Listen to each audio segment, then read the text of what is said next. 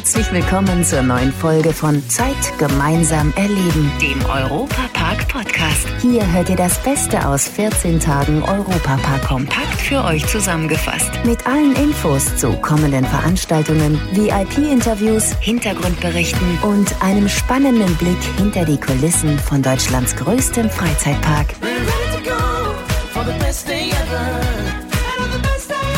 Hallo liebe Fans des besten Freizeitparks der Welt, Matthias Drescher hier. Und wenn ihr euch jetzt wundert, dass ich in Badehosen auftauche, dann deshalb, weil wir gleich in der Wasserwelt Rolantica abtauchen werden. Am 20. Oktober war dort RTL mit den Wasserspielen zu Gast. Dabei stellten sich acht Promis einem ganz verrückten Wasserwettkampf. Mit dabei waren neben Paralympic-Star Matthias Meester und Dschungelkönig Philipp Pavlovic auch Sänger Mike Terenzi. Für mich, ich habe total Bock auf sowas wie good team playing, Camp gegeneinander, um, good competition in a good Weg. Das ist komplett mein Ding. Das ist a super, super. Ich war auch ein Rettungsschwimmer with the Coast Guard in Boston. So für mich, Wasser was a große uh, Rolle in meinem Leben. Moderiert wurde die Sendung von Laura Vontora und Jan Köppen. Oliver Pocher übernahm brillant die Rolle des Bademeisters und musste einige Male knifflige Situationen gerade rücken. Exklusiv aus dem Europapark. Wenn es im Herbst dunkel und grau wird, geht es bei uns hier in Rust richtig bunt zu. 15.000 blühende Chrysanthemen, 100.000 farbenprächtige Herbstblumen und 180.000 leuchtend orangene, rote, gelbe oder auch grüne Kürbisse gibt es gerade hier als Halloween- und Herbstdeko im Europapark.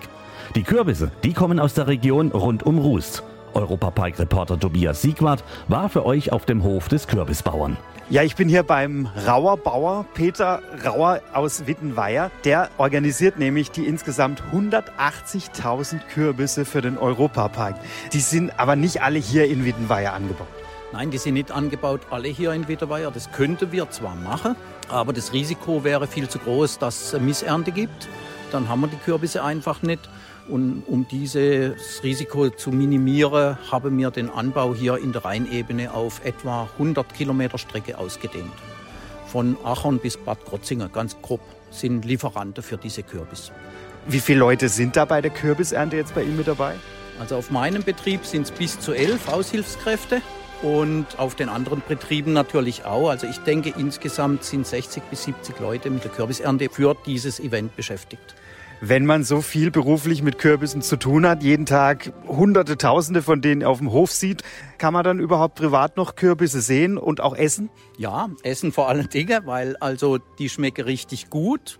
Wir tauschen sehr viel Rezepte untereinander aus. Also es gibt gigantisch viele verschiedene Kürbisgerichte. Das geht vom Kürbisbrei über Spaghetti-Kürbis. Der sieht einfach, wenn man gekocht hat, sieht es aus, wie wenn man Spaghetti gekocht hat. Bis zur Kürbissuppe, die klassische. Und alles ist gut. Was ist Ihr Lieblingsgericht?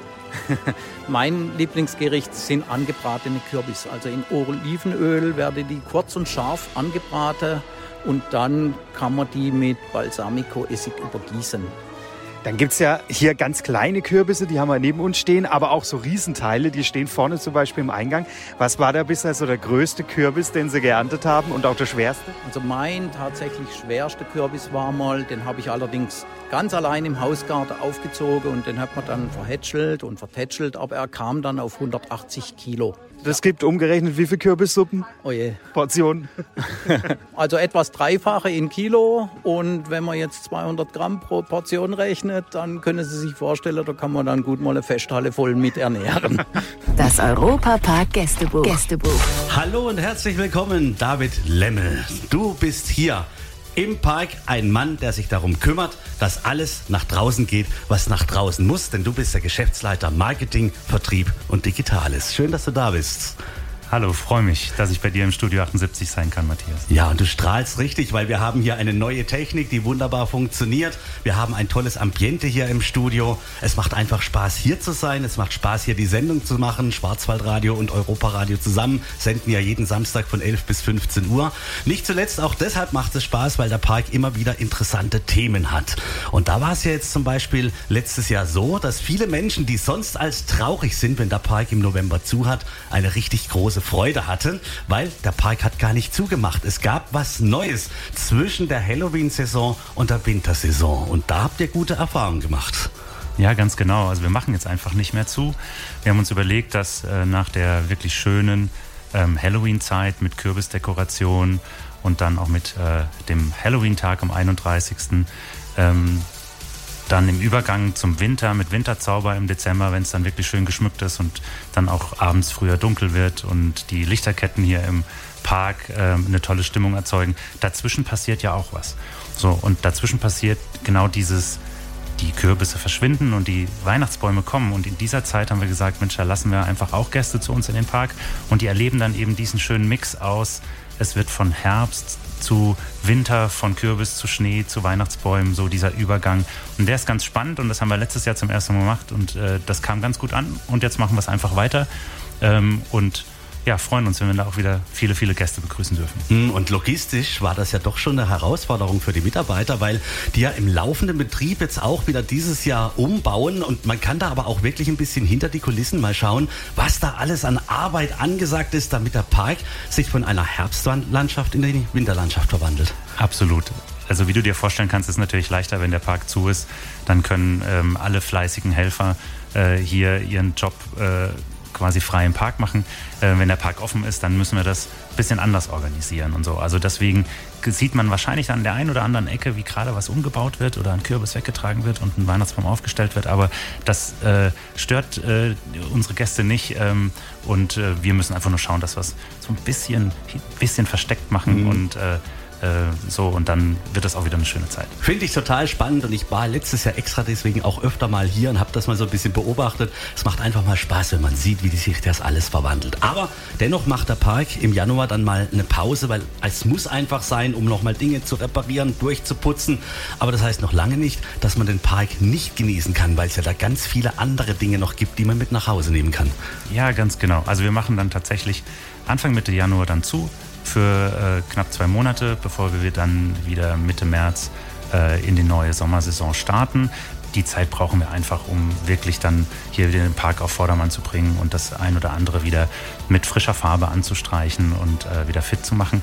Ähm, aber ja, der äh, Europapark bleibt ähm, erlebbar, auch in der Zeit, in der der Park zu ist, weil mittlerweile sind wir auch ein kleines Medienunternehmen geworden und äh, haben die vielen tollen Geschichten mit Ed und Edda und mit Snorri zum Beispiel als Buch ähm, verlegt, die man bei uns in den Shops kaufen kann, als Bilderbücher, als Hörbücher. Es gibt mittlerweile drei Roman äh, Rolantica-Romane. Äh, es gibt eine neue Buchreihe, die Fliegende Schule der Abenteurer. Das ist wirklich eine ganz spannende Buchserie, die ich nur empfehlen kann, ähm, äh, mit, mit den Kindern auch zu lesen oder auch selber zu lesen. Also für die Kindgebliebenen auch wirklich ganz, ganz, ganz spannende Geschichten rund um äh, das, was man hier im Europapark erleben kann, dann eben auch für zu Hause. Und nicht vergessen, ähm, Rolantica macht keine Pause. Rolantica hat ganzjährig offen. Das heißt, ähm, wer auch hier vor Ort äh, Spaß haben möchte, der kann das natürlich bei uns im Wasserpark auch im Januar und im Februar und im März machen. Gigantisch. Also die Familie Mack ist mit ihrem Europapark und Rolantica der Wasserwelt das ganze Jahr im Endeffekt in irgendeiner Form da. Und man kann es auch mit nach Hause nehmen und dran denken, bald ist Weihnachten. Das sind natürlich auch tolle Geschenke. Und ich habe selber schon Sachen verschenkt und die Leute sind einfach immer begeistert, wenn sie vom Europapark ein bisschen was in der Hand halten. Ja, ganz genau. Also das, äh, äh, du sagst es, du kannst bei uns halt auch den Snorri und den Ed als Plüsch kaufen oder ein, äh, ein Geschenk mitnehmen, wenn du äh, was für Weihnachten suchst. Das bietet sich natürlich total an. Und äh, weil wir es gerade davon hatten, von den vielen Geschichten, ähm, was wir natürlich auch gerne machen. Ähm, und das passt ja auch wunderbar zu dem Gästebuch, was du jetzt hier hast. Und deswegen bin ich ja auch bei dir, weil man so ein bisschen hinter die Kulissen blicken kann und da auch so spannende Sachen passieren. Wir haben äh, natürlich auch jetzt gerade, weil wir den neuen Coaster bauen, es gibt ja eine riesen Baustelle mit dem ersten Abschnitt für Kroatien. Ähm, und das interessiert natürlich auch viele Leute. Und deswegen haben wir bei uns den ähm, äh, Patrick Marx und den Lukas Metzger, äh, zwei Mitarbeiter hier äh, aus dem Park, ähm, äh, mal losgeschickt, um wirklich so ein bisschen dokumentarisch mit ein bisschen Witz und Augenzwinkern mal aufzuzeichnen, ähm, was wir denn da so machen. Und das gibt es als kleine Serie bei uns auf VJoy. Ähm, und das lege ich auch wirklich jedem ans Herz, zu Hause einfach mal auf VJoy.de zu gehen und diese ganzen Geschichten und vielleicht und die Baudokumentation sich mal anzuschauen. Nicht nur, wenn der Park zu ist, sondern das äh, lohnt sich eigentlich immer. Europapark von A bis Z. Vom besten Freizeitpark der Welt kommt man bald ganz einfach von R nach P. Also von Rust nach Paris. Und das geht jetzt auch so schnell wie noch nie, weil der Europapark ab dem 11. Dezember einen eigenen TGW-Halt bekommen wird. Dann kann man vom Bahnhof Ringsheim fast nonstop in zweieinhalb Stunden mit 300 Sachen in die Stadt der Liebe düsen. Alain Fettig vom Europapark. Also das kam daher, dass die SNCF, die französische Bahn, ja immer wieder auch sucht nach dem Ausbau von deutsch-französischen Strecken. Und da waren wir schon seit ähm, ein paar Jahren eigentlich immer wieder in Kontakt und auch die Besucheranalyse von uns, äh, was die französischen Gäste angeht, haben wir immer wieder ausgetauscht, zu sehen, wo denn unsere französischen Gäste herkommen, ob sie nur aus dem Nahgebiet kommen oder wie es effektiv der Fall ist, immer von weiter weg, auch aus dem Pariser Raum. Deshalb werden die Züge jetzt dann auch den Bahnpark Ringsheim Europapark anfahren. Dadurch erhofft sich der Park einerseits natürlich mehr Gäste aus Frankreich, aber auch für die deutschen Gäste kann der Halt ein Vorteil sein. Wir haben ja schon diesen historischen, wenn ich jetzt mal Zug, den es seit 2018 gibt, ja eher orientiert war in die Richtung von Freiburg nach Paris am Vormittag oder abends dann wieder zurück. Jetzt haben wir eben diese zusätzliche Möglichkeit noch, aber auch den Anschluss nach Bordeaux.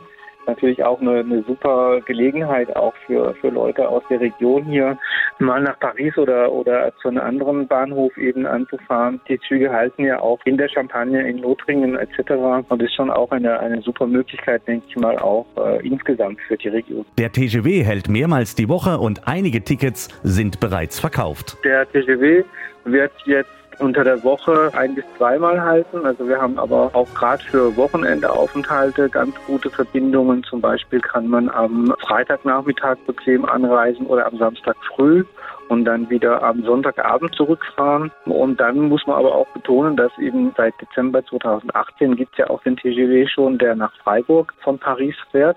Und der wird dann auch noch halten. Also es gibt wirklich mehrere Möglichkeiten.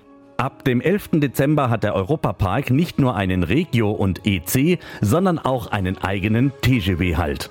Dadurch ist die Anreise für Gäste aus Frankreich leichter, aber auch Gäste, die bereits im Park sind, können den Zug nutzen, um vom Urlaub in Rust einen Tag nach Paris zu fahren. Mehr Infos zu all den Aktivitäten des beliebtesten Freizeitparks in Deutschland findet ihr auf vjoy.de. Viel Spaß beim Stöbern. Das war der Europapark-Podcast. Noch mehr Infos und Berichte aus Europa und Deutschlands größtem Freizeitpark gibt es jeden Tag beim Europaradio auf europa.radio und samstags vormittags auf Schwarzwaldradio. Bundesweit auf DAB Plus, per Web und in der App. Vielen Dank fürs Zuhören und bis zum nächsten Mal bei Zeit gemeinsam erleben, dem Europapark-Podcast.